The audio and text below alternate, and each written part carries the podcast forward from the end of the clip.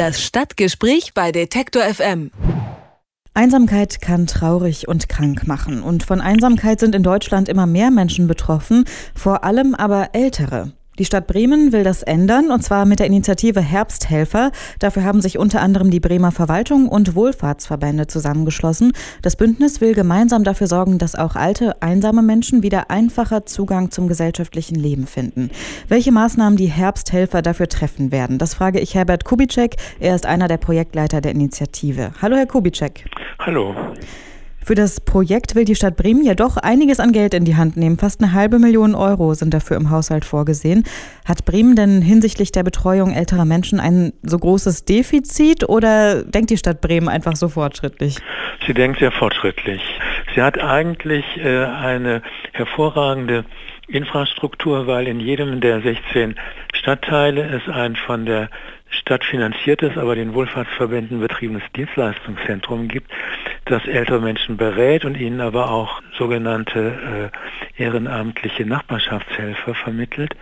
Nur war die Erfahrung, dass dieses tolle Angebot bei den Bedürftigsten nicht ankommt. Also sie wissen das teilweise nicht und wenn sie es wissen, trauen sie sich nicht, äh, diesen Dienst aufzurufen. Insofern wird also in eine bereits bestehende Investition jetzt nochmal etwas äh, nachgegeben, damit das Angebot dann auch besser bekannt wird und besser angenommen wird. Die Herbsthelfer, das ist ja im Endeffekt eine Kombination verschiedener Maßnahmen, wenn ich das richtig verstanden habe.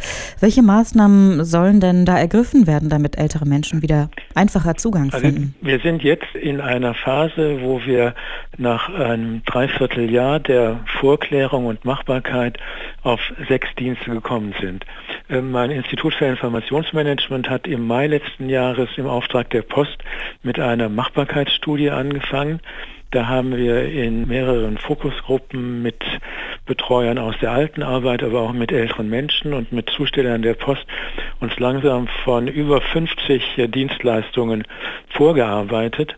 Das war auch zum Beispiel Müll runtertragen oder einkaufen gehen und, und solche Dinge, wie das teilweise in anderen Ländern äh, von der Post auch inzwischen erprobt wird. Und am Ende sind sechs übergeblieben, die sind machbar und für die gibt es einen nachgewiesenen Bedarf. Das ist neben dem Projekt der Lotsen, über das wir gleich sprechen, ein Dienst, der heißt Post persönlich. Äh, da können Angehörige die Post beauftragen, bei ihren gebrechlichen äh, älteren Verwandten ein, drei, fünfmal in der Woche zu klingeln, sich zu erkundigen, ist alles in Ordnung.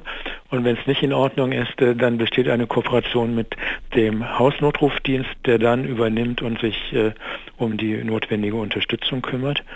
Wer nicht mehr zum Geldausgabeautomaten gehen kann, der kann bei der Sparkasse eine Bargeldanforderung dann loswerden und äh, der Briefträger bringt dann ein, ein versichertes, eingeschriebenes äh, Bargeld.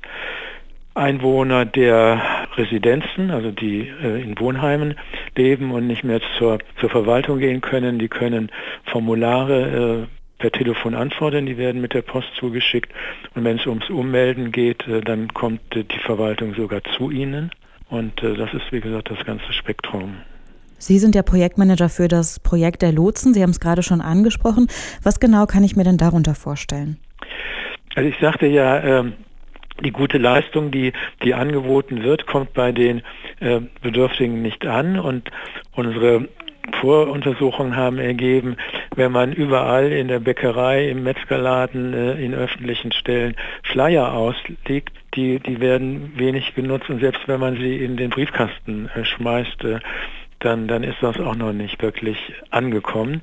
Und deswegen ist die Idee, dass die Zusteller der Deutschen Post, die, die ja genau wissen, wer hinter den meisten Wohnungstüren lebt, äh, ältere Menschen ansprechen, sie klingeln, übergeben eine Informationspostkarte, auf der steht hier das Dienstleistungszentrum um die Ecke, äh, das hat Beratungsangebote, da können Sie hingehen. Wenn Sie wollen, kommen die aber auch zu Ihnen und die vermitteln ihnen dann Nachbarschaftshelfer oder beraten sie. Und das nennen wir ein Lotsen. Also der Briefzusteller ist nicht der Berater, sondern derjenige, der die Adressaten der Beratung zu dem Dienstleistungszentrum hinlotst. Und das machen wir in vier Stadtteilen zunächst mal als Erprobung. Sie haben gerade ja schon viel von der Deutschen Post gesprochen, die da im Boot ist, aber auch der Sparkasse und zum Beispiel der AOK. Wie ist es denn dazu gekommen, dass sich so viele Akteure dann tatsächlich am Projekt beteiligen?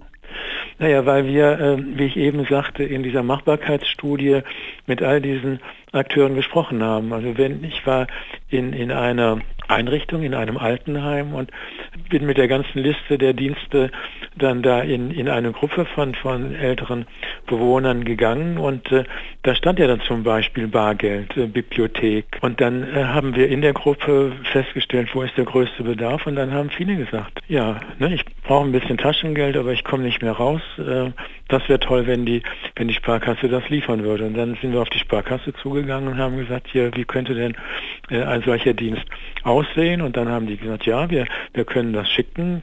Dann waren wir bei der Post und haben gesagt, wie kann man denn äh, das versichern? Ähm, ja, und dann gibt es das Produkt des Wertbriefs. Also dann haben wir Post und Sparkasse zusammengebracht und gesagt, wie funktioniert denn jetzt äh, das Geld in einen Wertbrief zu packen und der Post zu übergeben. Und äh, so ist dann in vielen, vielen Einzelschritten am Ende dieses Spektrum äh, an, an machbaren und jetzt durchgeplanten Diensten entstanden.